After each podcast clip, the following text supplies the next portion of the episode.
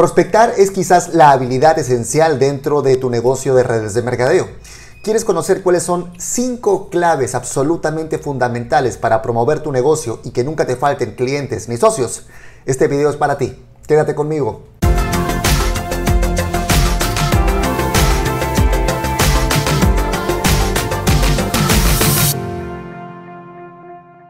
Hola, ¿qué tal mis queridos loquillos y loquillas de Revolución MLM? Los saluda José Miguel Arbulú.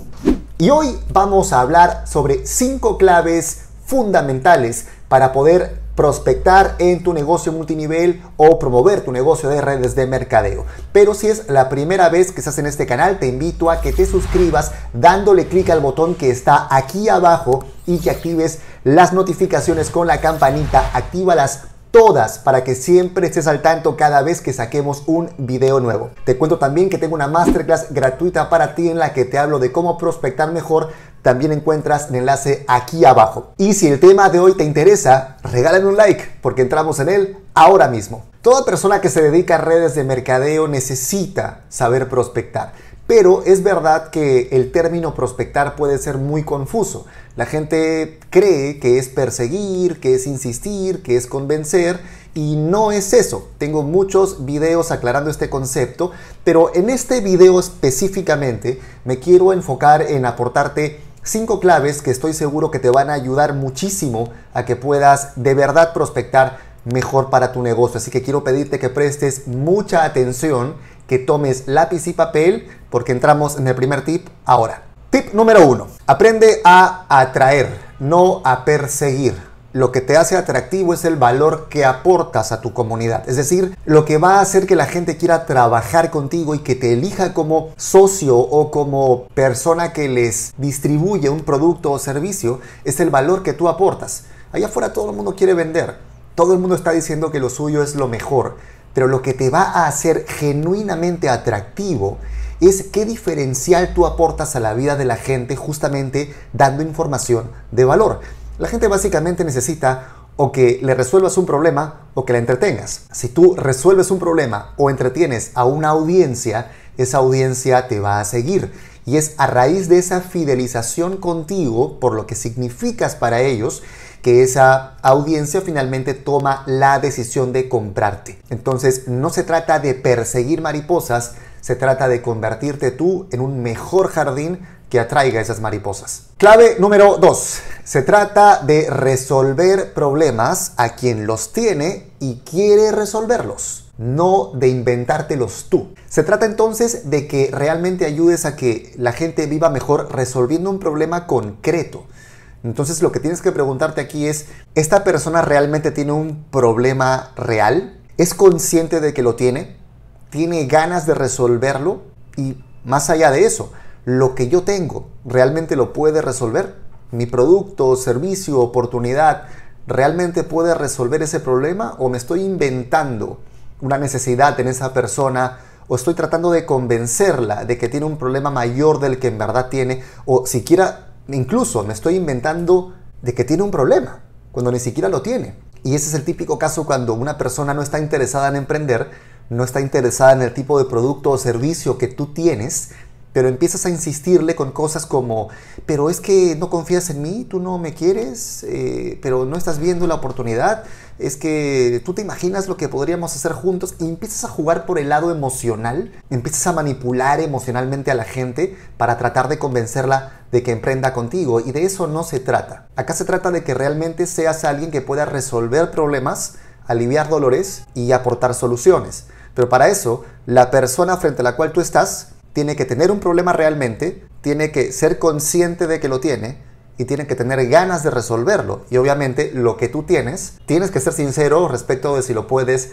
resolver o no. Entonces esto no se trata de convencer, se trata realmente de poder aportar y resolver. Clave número 3. Y esta es una clave que va probablemente incomodar a muchos de ustedes, pero que es absolutamente necesario que la diga. Tienes que pagar por formarte para aprender a hacer marketing y ventas de manera profesional. Profesionales baratos resultados baratos. El marketing multinivel es una industria llena de gente que no sabe hacer marketing y la venta directa es una industria llena de gente que no sabe vender. y que confunden el saber hacer marketing y saber vender con trabajar en desarrollo personal. Creen que si leen un libro sobre liderazgo, creen que si leen un libro sobre finanzas, mágicamente van a saber hacer mejor marketing y mejores ventas.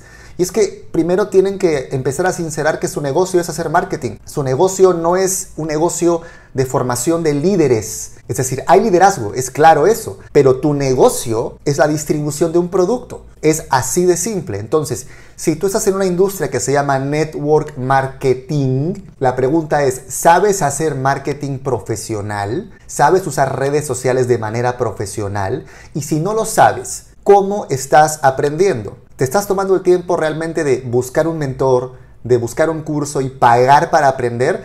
¿O sigues picando información gratuita de todos lados? ¿Sigues pensando que una conversación al paso con algún líder te va a dar el tip mágico que va a resolver? No, tienes que entender que tú has entrado al mundo del e-commerce. Y hoy en día el marketing multinivel es e-commerce y va a seguir siendo e-commerce y era hacia ahí, hacia donde tenía que ir. Simplemente va a ser un tipo de e-commerce multinivel, multilevel dropshipping o multilevel e-commerce. Pero este ecosistema que es el Internet tiene obviamente una serie de reglas o de pues cosas a tener en cuenta para poder atraer esa comunidad que te pueda comprar. La pregunta es, ¿tú sabes qué hacer? Y si no sabes, ¿estás buscando esa información? Y si la estás buscando, ¿estás pagando por ella para tomártela en serio? ¿O sigues pensando que vas a poder hacer un negocio económicamente rentable tú mismo no invirtiendo? Y este es un punto crucial para mí porque la gran mayoría de gente que no tiene idea de cómo prospectar en redes de mercadeo y que básicamente usa el Internet para acosar, para insistir, para tratar de convencer, son personas que no suelen pagar por material, no suelen invertir realmente en aprender. A veces uno saca cursos, o no, no yo solamente, hay mucha gente allá afuera sacando material muy valioso sobre cómo atraer prospectos, sobre cómo crear embudos que sean duplicables, sobre cómo realmente crear una tribu en torno a ti y, y cómo sobre todo encontrar o detectar cuáles son los problemas esenciales de tu comunidad. Pero a pesar de que esa información está allá afuera, pues no mucha gente la paga. Y, claro, ese es el problema de hacer un negocio desde la mentalidad del quebrado. De estoy quebrado y esto me tiene que sacar de quebrado. Y es un problema emprender así, porque uno no emprende un negocio porque está quebrado. Uno emprende un negocio porque tiene una idea y porque cree que esa idea merece llegar al mundo.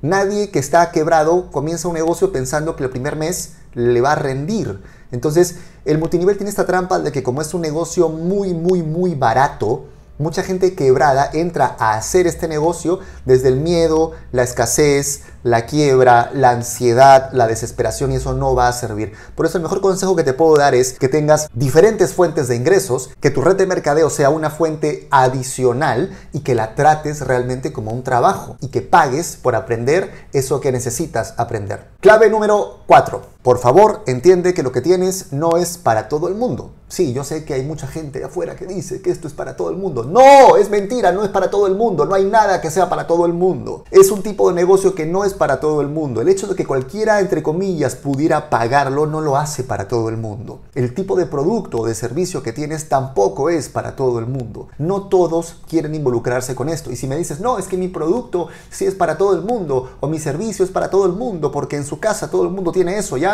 Pues la pregunta es, si ya en su casa todos lo tienen, ¿para qué lo distribuyes? O sea, para que tu red de mercadeo tenga sentido, pues tiene que haber un diferencial o de precio o de calidad. Grábate eso, por favor. Pero el punto aquí es que no todo lo que tú tienes es para todo el mundo. No se trata de hacer una religión en la que creas que tienes que salir a convertir gente, en la que creas que tienes que salir a cambiar la cabeza de la gente, trabajarlos emocionalmente, persuadirlos de por qué tienen que cambiar su vida con esto. O sea, eso ya no es un negocio, eh, realmente eso ya es una secta comercial. Entonces, este es un negocio de filtrar, de sortear, no de convencer, no de abordar, no de atolondrar, no de insistir. Se trata de que tú tengas claridad respecto de qué es lo que tienes, qué problema resuelves y ser sincero respecto de quiénes tienen ese problema que tú puedes resolver. Entonces, por favor, no me voy a cansar de decírtelo. Quítate esta idea de que lo que tienes es para todo el mundo y aprende a distinguir, aprende a diferenciar a quienes realmente son candidatos ideales para lo que tú tienes. Y finalmente, la clave número 5 es suelta el apego al resultado. Tú, yo, todos queremos tener un equipo cada vez más grande, queremos tener cada vez más clientes, pero esto toma tiempo. Si tú vives haciendo tu negocio desde la desesperación, como dije un poco antes, desde la quiebra, la angustia, la ansiedad, vas a estar apegado a que cada persona que ves es una presa a la que tienes que clavarle los colmillos en el cuello. Entonces vas a tener esta ansiedad de que o es él o es nadie. Y esto no funciona así. Si tú realmente crees en tu idea, si tú realmente crees en tu proyecto como un producto o servicio que aporta un valor al mercado, porque aquí más allá de que tu oportunidad de negocio en cuanto a plan de compensación sea buena o no, acá la clave es que el producto o servicio tienen que realmente ser buenos, tienen que realmente aportar algo. Si tú sobrevendes el plan de compensación o el modelo de negocio a costa de un mal producto o un mal servicio, estás estafando a la gente. Porque las ganancias de este plan se basan en que esta vaina realmente aporte algo al mercado.